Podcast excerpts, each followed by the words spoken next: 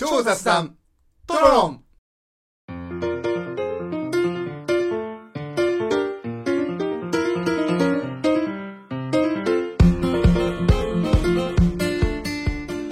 雑談の中にこそアイデアは詰まっているをコンセプトに超雑談を繰り広げるトーク番組です。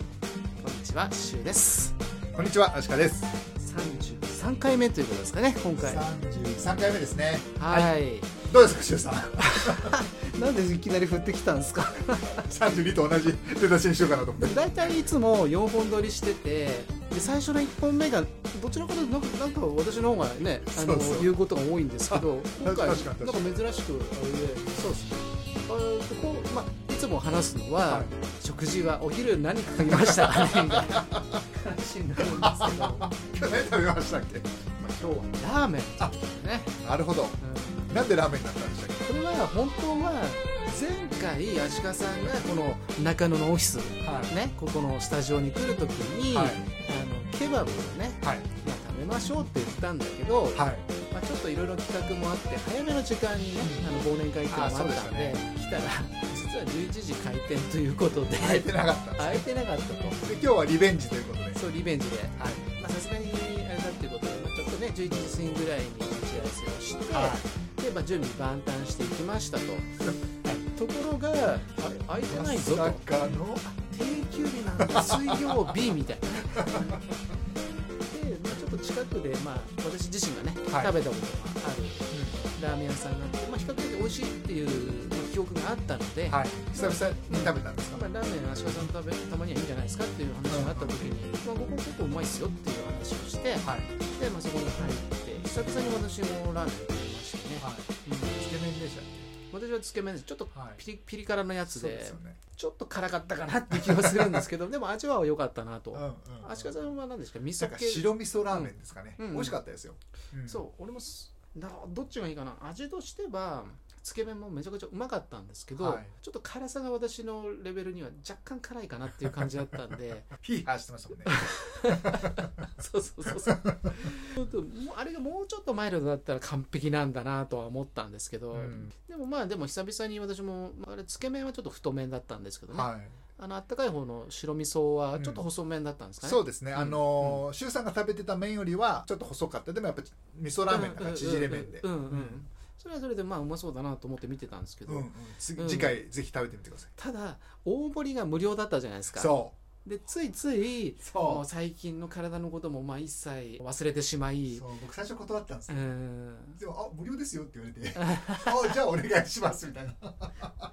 大盛りにしたら太麺がまあね。ざるいっぱいに来て全然底が見えないっていうね。思った以上に大盛りだなっていうね。そうそうそう。でもおそらくさ10年以上前だったら、まあ、うん。楽勝だちょっと足りねえなぐらいのことを言った可能性はあるんですけど、間違いない、ね、結構安の大食いだったんで、うんうんうんあーでもさすがにちょっと今全然お腹空かないですもんね。全然好かない。全然好かない。だって最初ケバブの予定だったから買い出し行こうかみたいな。そうそうそう。まあ大体ちょうどそこそこボリュームもあるしでもまあ多すぎずっていうことでうん。ちょうどいいね。ケバブと思ってたらもう多分大体もう今もうね夕方の5時になろうとしてるんですけど 大体この辺でちょっと小腹すくぐらいのイメージでいたらとんでもない。めっおちゃ腹空かない。全然つかないというね。お まあちょっとお腹落ち着きましたけど、そうですね。はい、というような感じでね、まあはい。今日もちょっと食事の話ができたんで、はい。本題に入りたいと。ちょっとこれがないと。はいそうですね。はい、今回のテーマは？はい。えー、と今回はですね、はい。まあ、日本人のここがすごいと、ほまあ、我々日本人として、うはい。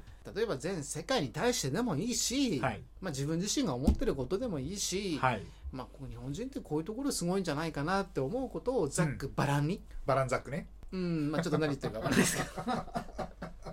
まあお話できたらいいんじゃないかなと思いまして、はいまあこの話題にさせていただきました。わかりましたはい。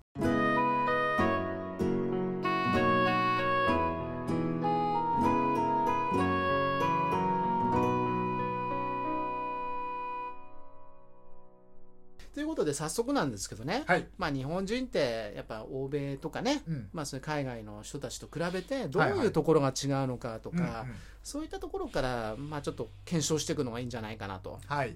まあ、一つ言えるのは、やっぱ日本で誇るやっぱ技術力とかね。技術力。伝統の力とか。はい。やっぱ日本人だからこそこうちょっとクオリティの高いものとか、うんうんうん。ちょっとこう細かい作業とかね。はい。何かをクリエイティブするようなそういうものって日本人の得意分野なんじゃないかなってうんうん。思うんですよね、確かに。細かいところに気が気が利くとかね、はい、うん。そういうのどうですかね？なんかそうですね、ちょっと古いけど確かにそのおもてなしっていう言葉が流行ってるじゃないですか。はいはいあまああとは、うんうんうん。うんやっぱ敬うとか、うんそういうこう人の気持ちをやっぱり察してあげるというか、うん。察することができるところがうん日本人の美徳であるとうんやっぱり言われてきていますよね。うんうんうんうんでまあ自分もそうありたいなと思ってやっぱそこに関してはうんもともと自分の性格とか、まあ、性質があるからうんうん。余計になんですけど、うん。そこでしょうかね。うん。はい。繊細だっそうそう今ねたりとかね繊細って言おうと思ったんですよ。うん。うんそうですね。そこの細かいところまで行き届くとか、そういった精神的なものがうんうんうん。そのものづくりにも影響してるんじゃないかなっていう、ね、そうですね。いうのはあったりしますよね、はい。あとね私個人的に思うのは、はい。日本人ってちょっとまあスピリチュアルっぽいような話にはなっちゃいますけど、うん。直感力とかですねあ感性というんでーすかね、うんうん。まあそういうところがちょっと鋭いんじゃないかなっていうふうに思っていて、第六感的な。第六感だったりとか、あとその感覚っていうんですかね、うん。よくあのほら虫の声、まあ、スズムシのはい声とか、あそういう声が日本人、まあ、僕なんかもそうなんですけど、やっぱそういう風流なものだったりとか、はい。ちょっと心地が良かったりとか、ーうん。まあ、そういうふうに感じることができる、まあ、うん。民族とし、うんだと思うんですね、はいはい。いろいろ調べてみると本当にそういう民族ってもうごく少なくそうみたいてですね。ほとんどが大半がそういう虫の声とか聞くとうん。雑音に聞こえるらしいんですよ、うんでそういうとこだって結局その外国の人から見たら雑音でも日本人だったらそれを一つのアートとしてというかね、音色として捉えることができるとか、感覚の話ですね。うん感覚、うん。うんこれをどう表現していいか分かんないですけど。まあでも美的センスとかかもしれないですよ、もしかしたら。超感覚っていうんですかね、うん。まあ、そういうところはなんか、まあ、優れてるというか、まあ、敏感というかね、うん。うん、いう部分なのかなと、はいはい、なるほど。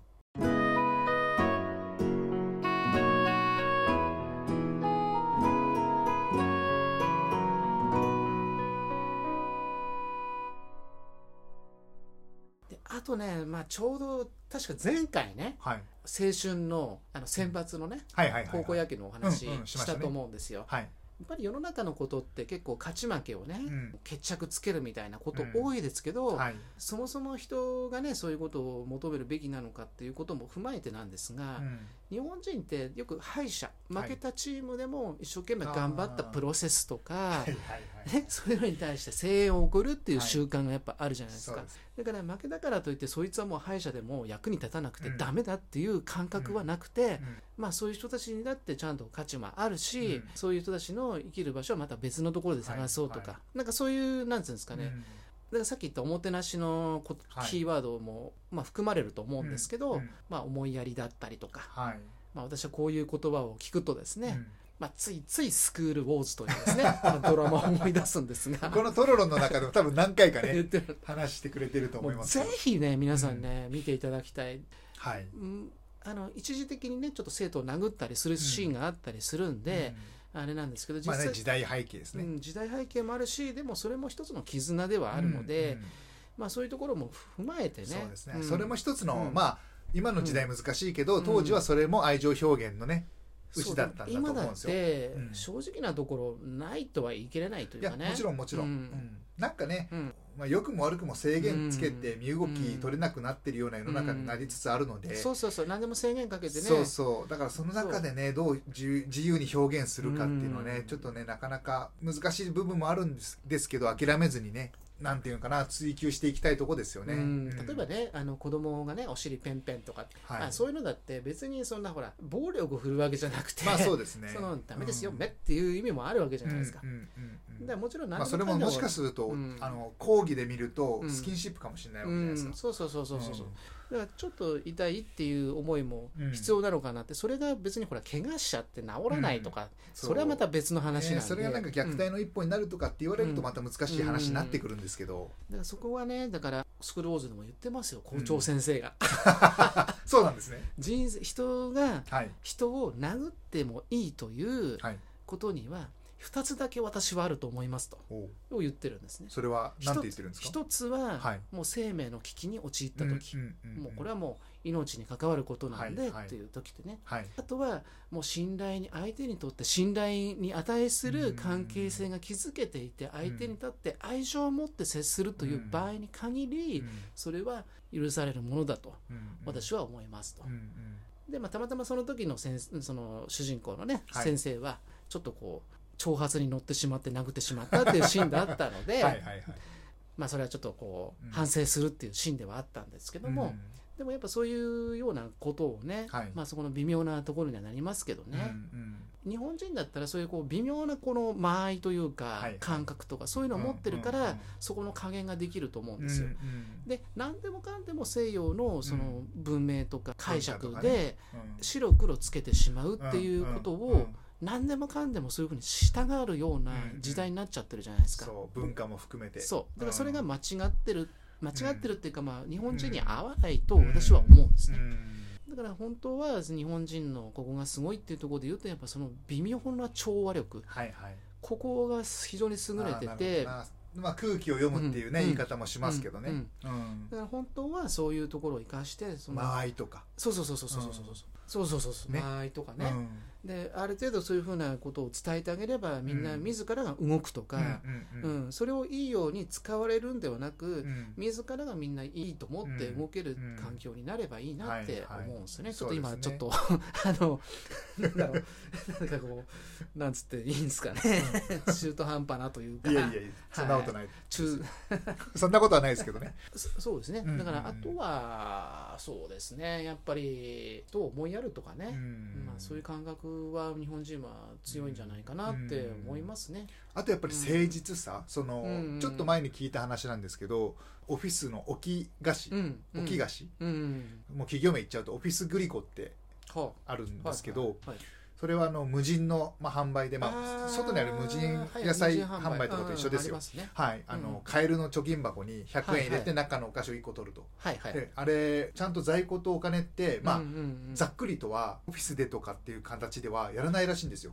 全体で営業所とかではやりもちろんやりますけどそれ会社なんでやりますけどそれはなんかやっぱり信頼らしいです、でうん。例えば、うんまあ、周さんが僕の隣の机にいて、僕がなんか買いに行った時に、うん見られてる感があるじゃないですか。その見てはないです。よ、うんうんうん。でもあ周さん見てるからなっていう意識がどっかにあるからうん。ちゃんとお金を入れるし、うん。お菓子も1個だけ取る、まあ、2個取らないみたいな、うんでそういうまあ見られてる感っていうか誰かに見られてるからちゃんとしなきゃっていうことと、うん。あと誰もいなくてもうん。やっぱりその倫理的なうん。ところがあって、うん。まあその誠実な日本人だから成り立つ商売だっていうのはどっかで聞いたことありますけどこれだいぶ前の話なんでうん。今はもしかすると科学的にそういうのなんか立証ができてなんか違う原因もあるかもしれないんですけどうん。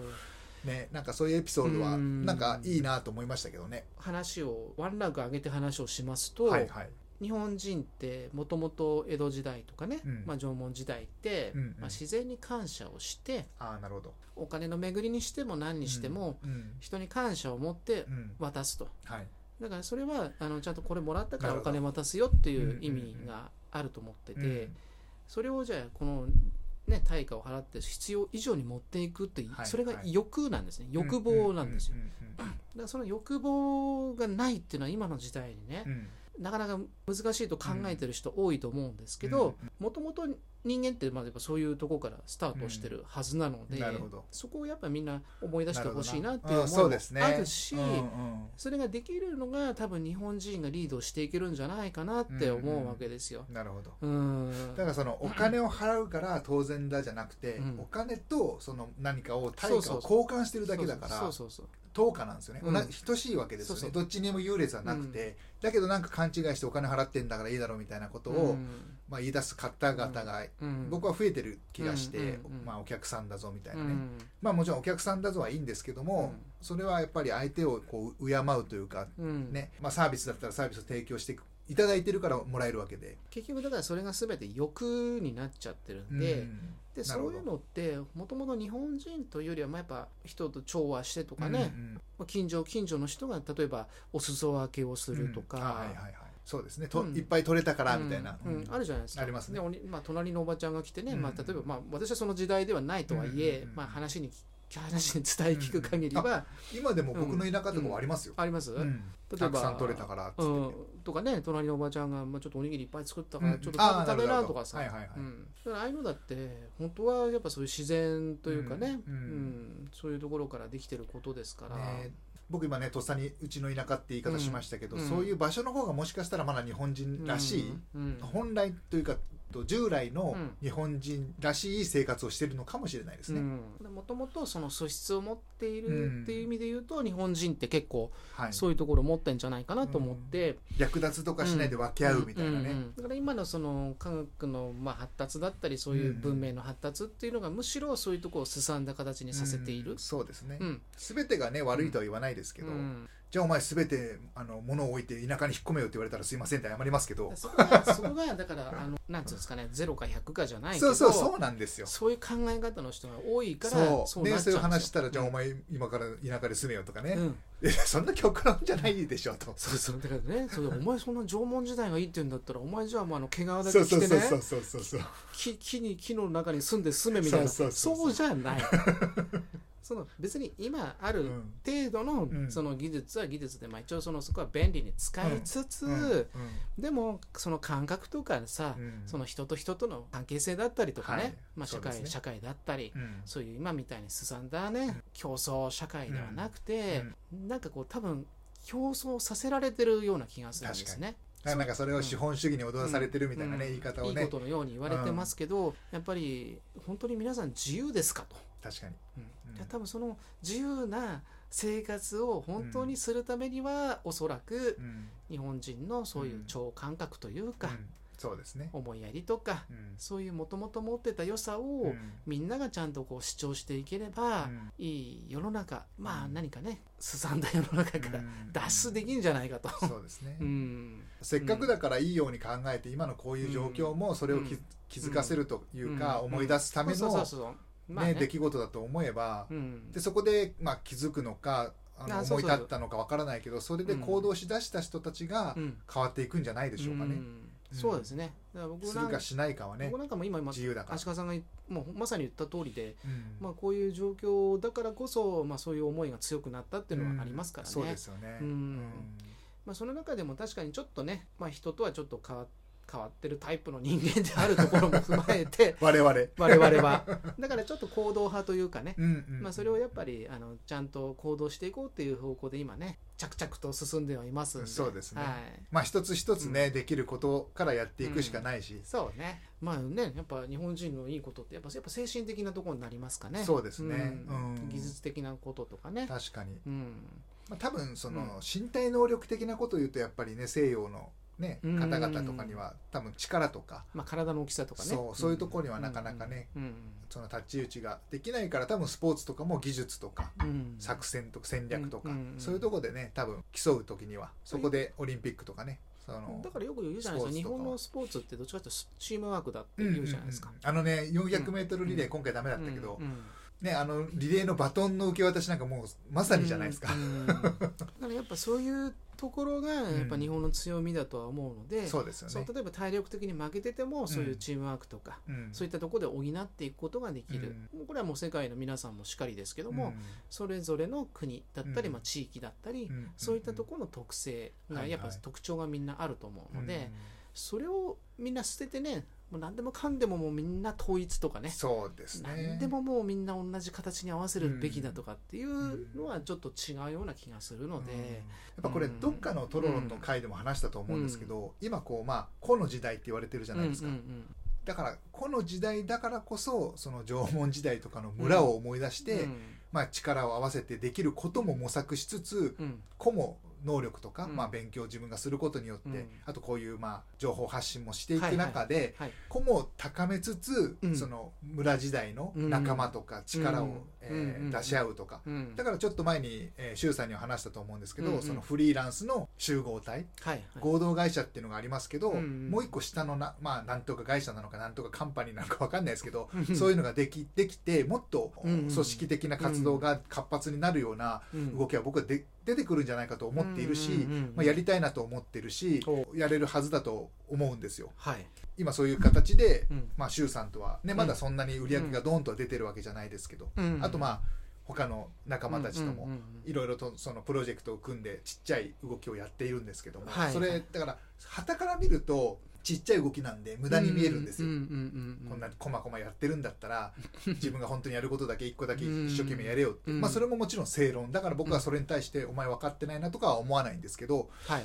そんなの分かってますよ。プラスアルファやるやることにその意義があるし価値があるから、うんうんまあ、今コツコツやってるんですよ、まあ、10年後とかに、まあ、花開けばいいしもし開かないんだったらうん。自分の、ね、考えが間違ってたわけだから、うん。間違ってたというか見余ったわけだからそれはまあしょうがなくて。でもそれをしない限り現状は打破できないから、うん。もういつまでたっても、うん。なんて言うんでしょうかね、えー仕事をもらってお金をもらうっていう流れからは脱却できないので。うん。それで良ければねそのままでいいんですけど、まあうん。悪いとも言わないですしでも僕は嫌なのでまあうん。周さんも嫌だと思うんですけども、だったら小さいその ムーブメントっていうとちょっとかっこいいけどうん。自分たちで、ね、動かすものを作っていかないとうん。生み出す側にはなかなかいけないですよね。うん。生活もしっかり。はい。ビジネスもしっかり、はい。まあ、とにかく自分がやりたいと思ったことをなるべく素直にやるこなんですよね。とだと思いますよ。実はそれがシンプルで、うん、あの頭の中では簡単なんですけど、うん。なかなかねなかなかできない。実行がね。でもできない時にやっぱそれなりのいわば何か一つ何でもいいからまず行動するというところ、はい。だから日本人はすごくいいものをたくさん持ってますと、うん。今も話した通りですね。うんうん。あとは行動力なんですよ。むしろ行動力が多分ないんだと思うんです、うんうんだから自分たちからすると、まあ、一応は行動する側には立ってるじゃないですか,、うんうんうん。そうですね。そうなるとなぜみんな行動できないんだと思うんですがその一方で日本人ってやっぱそういう特性を持っていうん。るところもあるんですよね、うん。今のところは、うん。周りと違うことをするのにすごくやっぱり不安だったりそうそれが恐怖心がありますよね。そうそれはでもねなんつうんですかねみんなやっぱ幅広く情報は拾ってほしいし、うんうん。感覚ももっとその気を使いすぎてる部分、うん。つまり必要以上に周りを意識してる部分を一旦捨てて、ね。うんうん、そんなに見てないですからね、うん。自分たちのこと。見てないです。僕らも含めて、うん。いろんな行動ありますよ。うん。口のものもしかり、うん。まあ、何にしてもしかり。うん。別にそんな周り見てません、うん。悲しいからねそんなに僕らがこの発信してるトロロンだって何百人何千人って聞いてるわけじゃない。ただやることが大事だから続けてるっていうね一つありまあ、ますよね、僕たちにとってねそうそうそう。大事だからやってるっていうのはありますしそうですそうです。やる自分自身がやりたいこと、うん。まあ、主張というのか、はいあんまり気にせずやるやりたいと思ったことをちゃんと主張することなんですよね、そうすれば目の前のことってあんま変わらないかなと思ったことを変えることができるんですね、はいはいはいはいだから私は自分の身をもってそれをやってきたので、うんうんだからみんな思ってるほどそんな難しいことじゃないしうん、うんそうですね。うんぜひ行動に移していただきたいと、うん。で日本人ってすごいそういうパワー持ってるんで、はい。ぜひぜひねうんうんうん。あの皆さんももっと他にこう日本人のね良さっていうのを皆さんご存知のことだったり、まあ、そういうエピソードを持ってるかもしれませんので、はい。まあ、そういったものをぜひですね、うんうん。はい、自信に変えていただいてはいこれからの生活に 生かしていただければなってなんかちょっと変なまといやいや全然全然。真面目なまとめ方になっちゃいまいしたやいやいや、はい、久々に真面目なあのトロロントークだったなと思って。ちょっとちょっと激論になっちゃいましたね。ああいや全然いいんじゃないですかね。やっぱ何回かのうちに1回はこういうねちゃんなちゃんとじゃないや。真面目なトークというかそうそうだから雑談の中にこそアイデアは詰まってるんですよ。そうですね、うん。普段はねあのもう超雑談をやってますから、はい、ということでね、はい。まあ、ちょうどちょうどいい感じでねこうまとまりましたんではい。まあ、この辺りで今回は終わりたいなと思うんですけどもはい。はい、アシカさん、はい。はい、次回次は回ですよ。であの多分えーっとね次の配信がうん。おそらく開幕して、えープロ野球開幕してうん。ちょっと経ったぐらいだと思うんですよ。はいはいはい。一回一周しあごめんなさい、えー、と開幕カードが終わって次のカードをやってるか終わったかぐらいのはい。頃だと思うんですけど、はい。えープロ野球2022のうん。ペナント、ザザ。優勝予想。おでいきましょう なんかこんな感じのことやな久々な感じしますけどねそうですねんはいわかりましたじゃあはいまあちょっとそういうねプロ野球の優勝予想などしながら、まあいろいろ話をしていければなと思いますはいよろしくお願いしますはい。では、えーこの番組では、えー皆様からのご意見、ご感想をお待ちしております。公式のツイッター、それから、えーお便りページよりぜひお寄せいただければと思います。はいそれではまた次回の、えー超雑談トロロンでお会いしましょう。さよなら。さよなら。